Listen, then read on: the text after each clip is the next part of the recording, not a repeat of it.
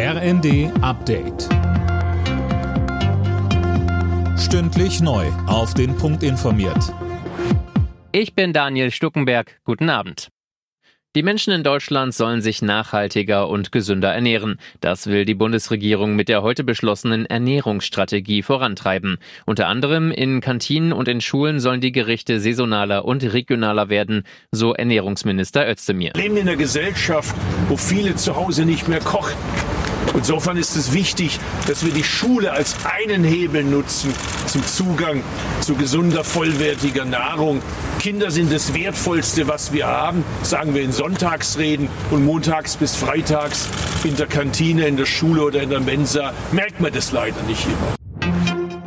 Das private LNG-Terminal in Lubmin in Mecklenburg-Vorpommern kann zumindest in den Probebetrieb gehen. Dafür gab es jetzt grünes Licht. Die endgültige Genehmigung steht aber noch aus. Mecklenburg-Vorpommerns Umweltminister Backhaus rechnet damit, dass der dauerhafte Terminalbetrieb im Januar starten kann. Erstes Flüssiggas ist schon mal da. In der Nacht hat ein vollbeladener Tanker mit Gas aus Ägypten vor Lubmin festgemacht. Damit der Müllberg unterm Weihnachtsbaum nicht größer als der Geschenkeberg wird, rät das Umweltbundesamt zu Kreativität beim Einpacken. Zum Beispiel Taschen oder Tücher sind nachhaltiger als Einwegpapier, so Gerhard Kotschik vom Umweltbundesamt. Und weiter? Wenn man große Geschenke hat und das in Geschenkpapier eingepackt ist, dann kann man schon überlegen, ob man dieses Geschenkpapier nicht eventuell doch nochmal verwenden kann. Ansonsten schöne Papiere, die anfallen, von einem Kalender, wenn die Größe passt oder so.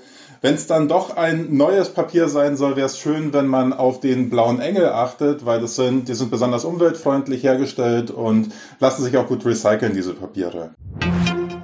Die Kauflaune in Deutschland hat sich leicht verbessert. Die Entlastungsmaßnahmen zeigen offenbar Wirkung, heißt es vom Marktforschungsinstitut GfK.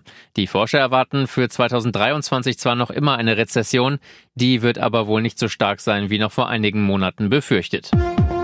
Alle Nachrichten auf rnd.de